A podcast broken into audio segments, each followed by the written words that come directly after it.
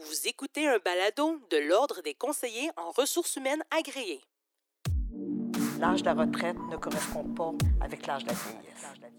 Le stade de carrière est différent. Ils ne sont plus en performance, mais ils sont en mode réalisation. Il y a des adaptations que les, les employeurs doivent faire et doivent considérer. Les organisations sont en mode réaction.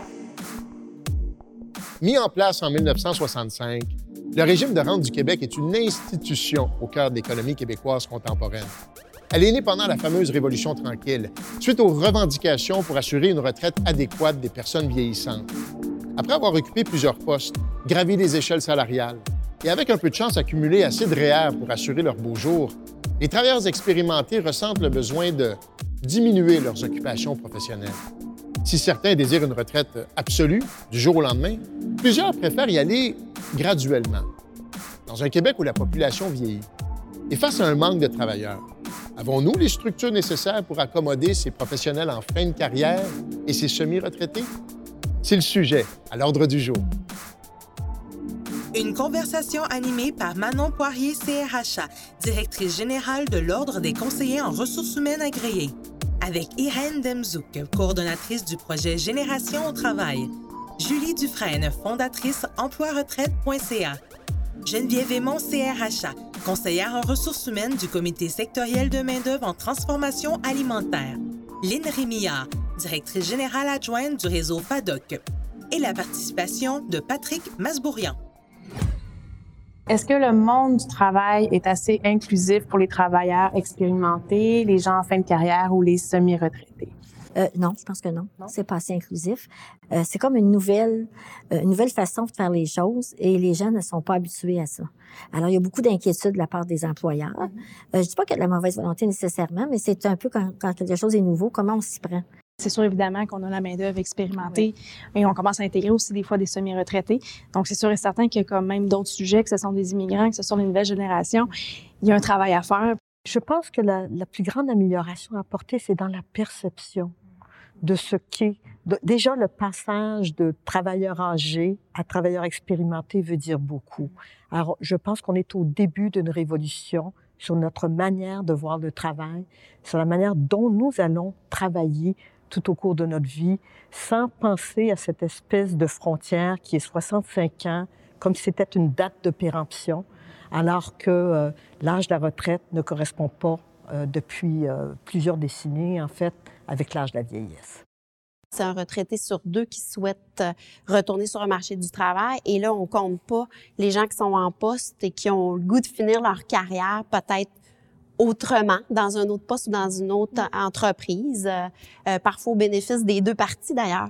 Mais euh, et, et, et ces ressources-là, euh, évidemment là, euh, euh, c'est sûr qu'il y a du travail à faire et je suis entièrement d'accord avec ce que ce que vous dites.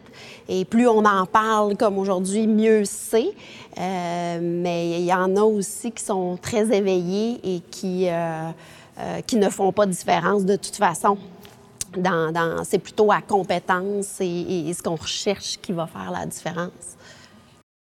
Donc, est-ce qu'il y a une différence dans la posture d'un employeur qui cherche justement cette expérience-là euh, versus un employeur qui euh, est confronté à une problématique de rareté de main-d'œuvre, puis là vient de dire ben il y a peut-être des bassins que j'ai pas approchés? Est-ce que la, la posture de l'employeur change sur leur processus, l'inclusion? Est-ce que c'est différent? Moi, ce que je trouve qui est important présentement, c'est qu'on met toutes sortes d'outils en place, justement pour aider les gens à se rencontrer. Est-ce qu'il y a encore des stéréotypes?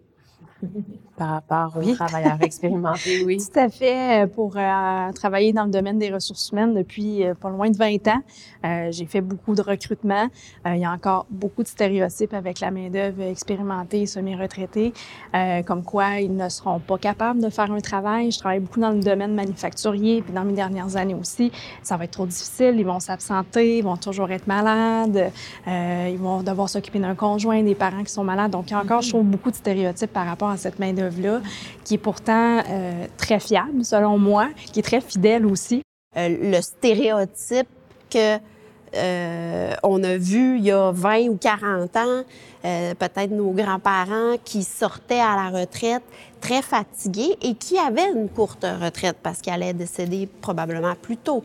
Euh, là, aujourd'hui, on, passe quasiment plus de temps à la retraite qu'au travail. J'exagère, mais c'est une caricature pour dire que c'est sûr qu'ils sont dans un, un, une fleur euh, de l'âge où il y a de l'expérience, où ils ont beaucoup à donner, euh, ou qui ont le goût d'être en contact avec des jeunes, euh, puis que ça fait un, un super mélange euh, entre les deux. Le stade de carrière est différent. C'est un stade de carrière où ils ne sont plus en performance, mais ils sont en mode réalisation. Ils ont le goût de s'accomplir, euh, ils ont le goût de partager leurs connaissances. Chez nous, là, 95% des raisons, ils ne diront pas que c'est l'argent pour lequel ils vont vouloir changer d'emploi ou retourner au travail. Ça va être j'ai le goût de léguer ce que j'ai appris. Moi, je pense qu'il faut prendre le temps de bien nommer les choses. Et, et quand on parle de stéréotypes en fonction de l'âge avancé, on parle de biais euh.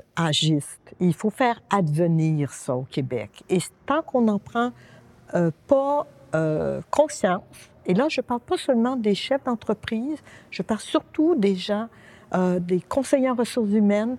Donc, il y a toutes sortes de manifestations d'agisme. Déjà pour les gens qui sont en emploi, le fait que, par exemple, ce qu'on qu'on donne aux employés en emploi, ou le discours qu'on leur tient, c'est un discours sur la retraite. C'est pas un discours, donc c'est un discours où il y a une fin. Le seul party, la seule reconnaissance des travailleurs expérimentés dans la plupart des, des, milieux de travail, c'est le party de retraite quand tu as 55 ans et plus. Alors ça, je pense que c'est des choses à revoir. Si je suis à l'écoute de ces besoins, je peux avoir encore un bon 15 autres années parce que la grande caractéristique de cette euh, main-d'œuvre-là, c'est qu'elle est fidèle à l'employeur. Et ça, ça n'a pas de prix, comme dit la pub. Il y a, un sujet que vous disiez, est-ce qu'on recrute en fonction de l'âge? Euh, ça, c'est quelque chose que j'entends souvent de la part des employeurs, dire, ben non, non, pas du tout, là, je suis en train de rechercher de la relève. Puis là, je, je leur dis, qu'est-ce que la relève? Parce que, en fait, qu'est-ce que vous recherchez sous le mot relève? Parce qu'en réalité, 51% de la population du Québec est âgée de 48 ans et plus. OK? Donc, techniquement, dans les entreprises, ça devrait être à peu près la même proportion. Puis, tout le monde voudrait avoir des peut-être des 15-24 qui doit être autour de 10% de la population. Tout le monde veut ça. Mais on s'entend qu'on n'a pas assez de jeunes dans cette tranche d'âge-là, probablement pour que ça soit égal dans les proportions, parce que logiquement, ça ne marche pas. Donc, tu sais, je leur dis, ben, il faut regarder peut-être les stades de carrière et dire peut-être que l'individu euh, autour de 48, 50, 55, 60 qui veut euh, travailler, qui veut changer d'emploi. Puis là, je dis, ça, peut être plus vieux, là, il y a pas... Euh, ben cette personne-là, elle peut être la relève pendant 10, 15, 20 ans. Euh, parce que c'est ça, c'est quoi une relève? C'est quelqu'un qui reste, qui gravite et qui chemine au sein de l'entreprise le plus longtemps possible.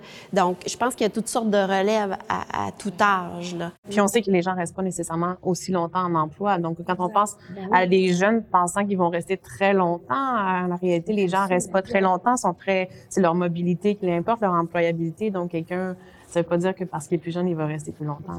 Il y, a, il y a 20 ans, quand je faisais du recrutement, c'est justement la, main-d'œuvre plus expérimentée. Ce qu'on entendait, c'est Ouais, ben là, il a 55 ans, dans 5 ans, dans 7 ans, il va prendre sa retraite.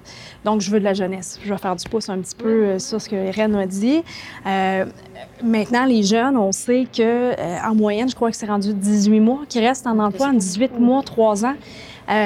Donc, quand tu as une personne qui a peut-être 24 ans qui va rester 18 mois en entreprise, puis que tu as un travailleur qui a 55 ans, mais qui va rester un autre 7 ans, je pense que ça peut être une bonne option, justement, à, à considérer. Non? Il y a des adaptations que les, les employeurs doivent faire puis doivent considérer pour justement faciliter la tâche aux gens qui veulent retrouver ou rester en emploi ou quoi que ce soit. Mais on peut pas faire abstraction de ça. L'entreprise, quelle formation offre-t-elle à ces travailleurs de 55 ans et plus? Est-ce qu'elle est dans l'optique qu'il va partir dans 5 ans ou elle est dans l'optique que peut-être que euh, si je suis à l'écoute de ses besoins, je peux avoir encore un bon 15 autres années parce que la grande caractéristique de cette euh, main-d'œuvre-là, c'est qu'elle est fidèle à l'employeur. Et ça, ça n'a pas de prix. Qu'est-ce qu'un employeur peut faire pour euh, attirer justement cette clientèle-là? Qu'est-ce, que cette clientèle-là recherche? Je pense que la première grande qualité, ce serait d'écouter les besoins de ses employés. Ces, ces besoins-là peuvent être différents, mais ils peuvent aussi être très similaires. Donc, euh, on sait que les jeunes recherchent une plus grande flexibilité dans l'aménagement du temps de travail parce qu'ils ont à concilier famille, travail, vie personnelle. Et même si on a moins d'enfants, mais le fait que le couple, le, les, deux, parties du couple travaillent fait en sorte que la conciliation, elle est difficile. Donc, euh, euh, et ce qui est extraordinaire, c'est que c'est le même besoin qu'on retrouve chez nos travailleurs, nos travailleuses expérimentées. Je pense que si un employeur met ça euh, comme écoute ses employés, trouve des solutions euh, euh, créatives, pourrait-on dire, non seulement il va s'assurer la fidélité de ses employés, jeunes comme plus euh, âgés, mais il va rentrer de plein pied dans le 21e siècle, qui va être un siècle marqué par la flexibilité en emploi. Et euh, ça, c'est très important. Alors, si on ne veut pas disparaître comme entreprise, euh, ces qualités relationnelles, c'est créer une culture aussi organisationnelle où on va faire travailler les gens de différentes catégories d'âge ensemble. Donc, une pyramide d'âge diversifiée, mais aussi les matcher ensemble. Parce que c'est ça qui donne les idées les plus créatives et c'est ça qui donne le plus grand enrichissement dans le travail. Alors, il y a toutes sortes de formules de transfert de connaissances, de travailler ensemble, mais former des équipes variées sur le plan de l'âge, ça, c'est une stratégie gagnante. Qu'est-ce qu'ils recherchent, ces travailleurs expérimentés ou encore les gens qui ont, sont partis à la retraite, qui reviennent? Le stade de carrière est différent. C'est un stade de carrière où ils ne sont plus en performance, mais ils sont en mode réalisation.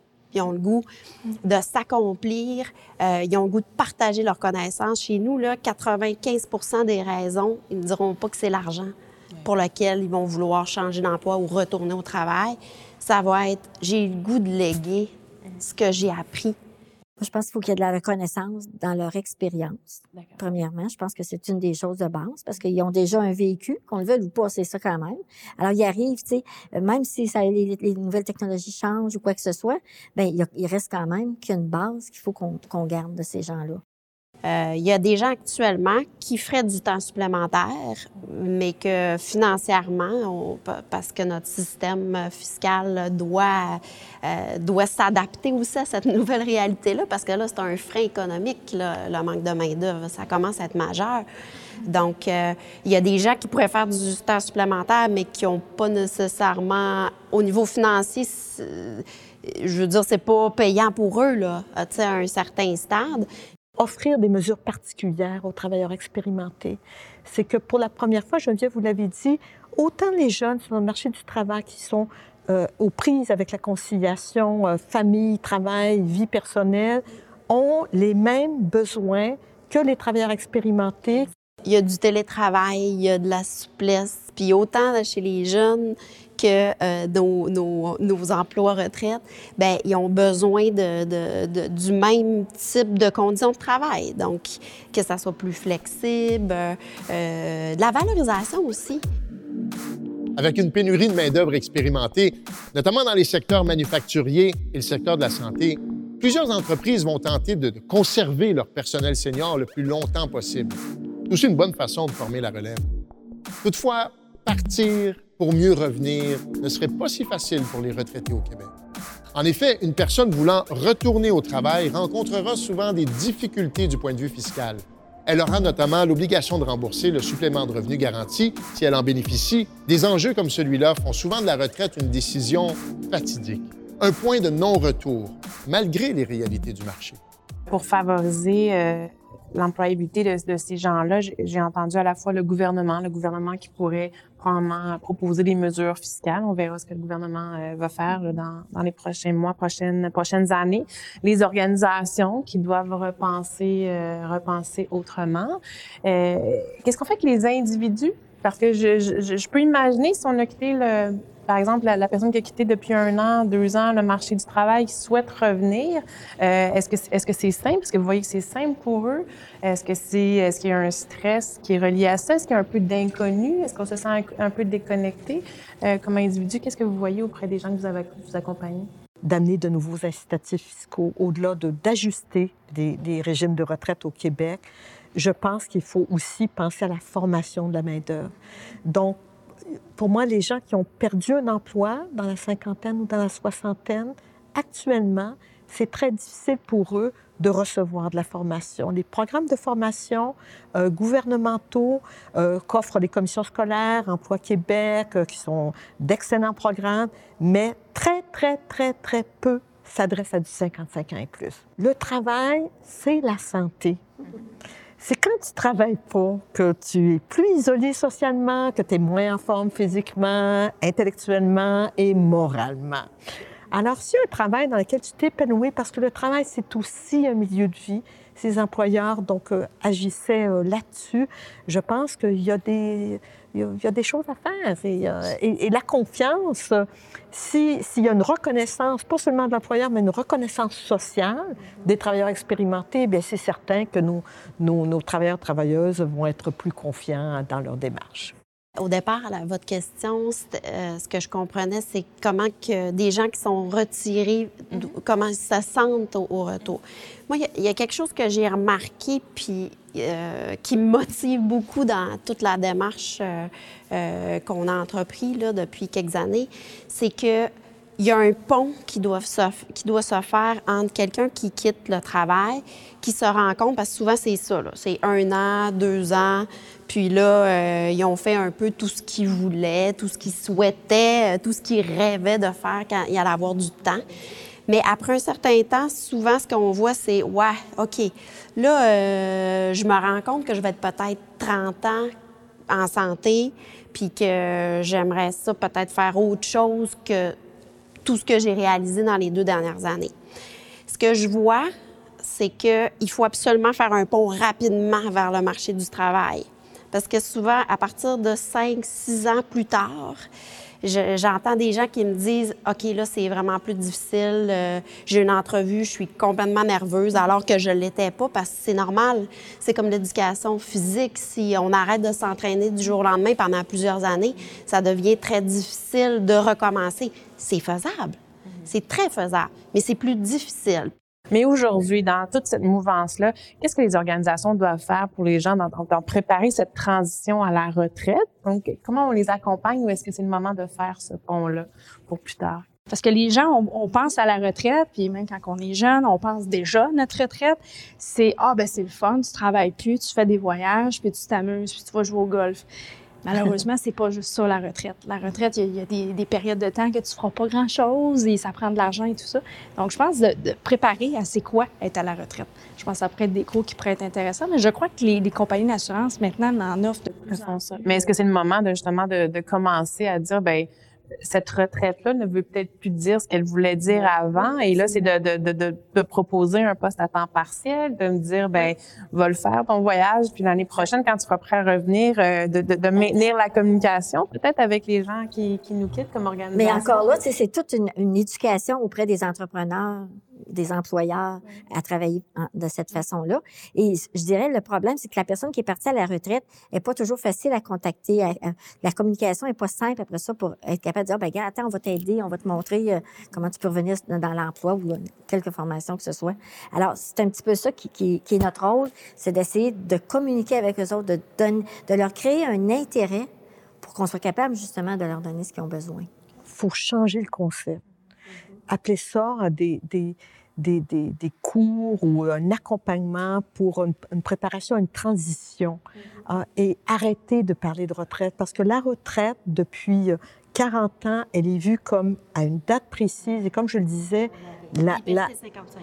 Euh, oui, ou 65, hein, c'est ça l'âge légal de la retraite. Donc, ça veut dire que euh, on vit dans des sociétés où la retraite ne correspond pas à la vieillesse mm-hmm. et correspond, correspond pas aux aspirations euh, de, des gens. Donc, des, donc, dans un cours, et c'est pour ça qu'il faut penser ça complètement autrement, pas comme un retrait du marché du travail, mais comme une transition. Mais je pense qu'on revient quasiment au début de, notre rencontre quand on parlait du vocabulaire. Hein? Vous venez de dire, euh, parlons plus de retraite, parlons de transition, ou parlons de peut-être, de, de, on arrête un peu puis on reprend après, euh, on fait une année sabbatique. Mm-hmm. tu sais, en quelque part. Mais c'est peut-être tout ça qu'il faut qu'on regarde justement dans notre langage. Comment on s'adresse à, la population pour qu'ils nous suivent? Parce qu'on doit être comme des leaders dans le changement. Comment on amène un employeur ou comment on convainc un employeur de mettre en place euh, ce genre de programme-là, ce genre d'approche? Qu'est-ce qu'on dit aux employeurs? Ben, je pense qu'il faut les mettre en confiance. Il faut commencer par leur montrer c'est quoi les avantages d'avoir ces gens-là et non pas les inconvénients. Il faut tourner un petit peu aussi notre langage face à eux et de, de parler d'une transition, de parler de comment, euh, d'une nouvelle adaptation de gestion. On est dans la gestion quand on parle à un employeur. On peut pas dire autrement. Tu même le télétravail est difficile pour eux autres à savoir comment organiser ça. Mais quand on arrive on dit, ben peut-être que vous pourriez avoir deux employés dans la même semaine qui vont faire un travail que c'est un employé à Saint-Jean qui faisait, c'est sûr que c'est une nouvelle gestion. Mais en quelque part, il faut quand même leur montrer les avantages de ça. On ne peut pas faire de miracle, mais c'est juste qu'il faut leur amener ça positivement. Donc, est-ce qu'il y en a d'autres avantages de, de, travailler? On en a vous venez en énumérer quelques-uns. Est-ce qu'il y a d'autres avantages? Je pense que le premier avantage, moi, il est économique. Donc, le maintien en poste de ces travailleurs, travailleuses expérimentés, plus âgés ou vieillissants, on peut les appeler comme, comme on veut, ben, c'est une lourde perte de les perdre. D'abord, on, on, sait que c'est environ 30, pour un ouvrier non expérimenté, euh, l'employeur perd 38 000 dollars par année. Pour un ouvrier euh, spécialisé, un travailleur ou une travailleuse spécialisée, ça peut aller jusqu'à 300 000. Donc, c'est une perte économique parce que dans un contexte de rareté de main-d'œuvre, ça va être difficile de remplacer une personne expérimentée. Et deux, c'est une perte de savoir et de savoir-faire si on n'a pas déjà mis en place des mécanismes de mentorat ou peu importe le mécanisme de transfert euh, de connaissances. Je vais reparler peut-être du savoir, euh, savoir-faire et tout ça. Effectivement, notre main-d'œuvre qui est plus expérimentée, bien, comme on disait, comme, comme vous disiez tantôt, c'est une perte de savoir qu'on a en entreprise. Puis honnêtement, les organisations on se cachera pas, sont en mode réaction actuellement. Ils sont pas nécessairement en train. Oui, il y a des entreprises qui ont des beaux programmes de mentorat, des programmes de transfert de connaissances, mais elles ne sont pas toutes rendues là. Donc, pouvoir justement les garder en emploi avec certaines conditions, je pense que c'est là qu'on peut parler aux employeurs puis essayer de les convaincre que c'est une bonne chose de les garder. Il y a aussi l'option d'attirer des gens d'expérience, OK? Des, des, gens de fin de carrière, des gens à la retraite, parce que parfois, ils arrivent avec des compétences transversales très intéressantes au sein de l'emploi en question. Parfois, ils arrivent avec une expérience et des lunettes complètement différentes. Il y a une chose, par exemple, moi, je voudrais pas qu'on soit trop idéaliste. Hum, les salaires sont bas. Euh, les gens arrivent avec beaucoup d'expérience. Beaucoup de gens de 55 ans sont déçus d'une certaine offre de travail. il faut aussi penser, si j'ai des travailleurs expérimentés, il faut que je continue à améliorer mes conditions de travail.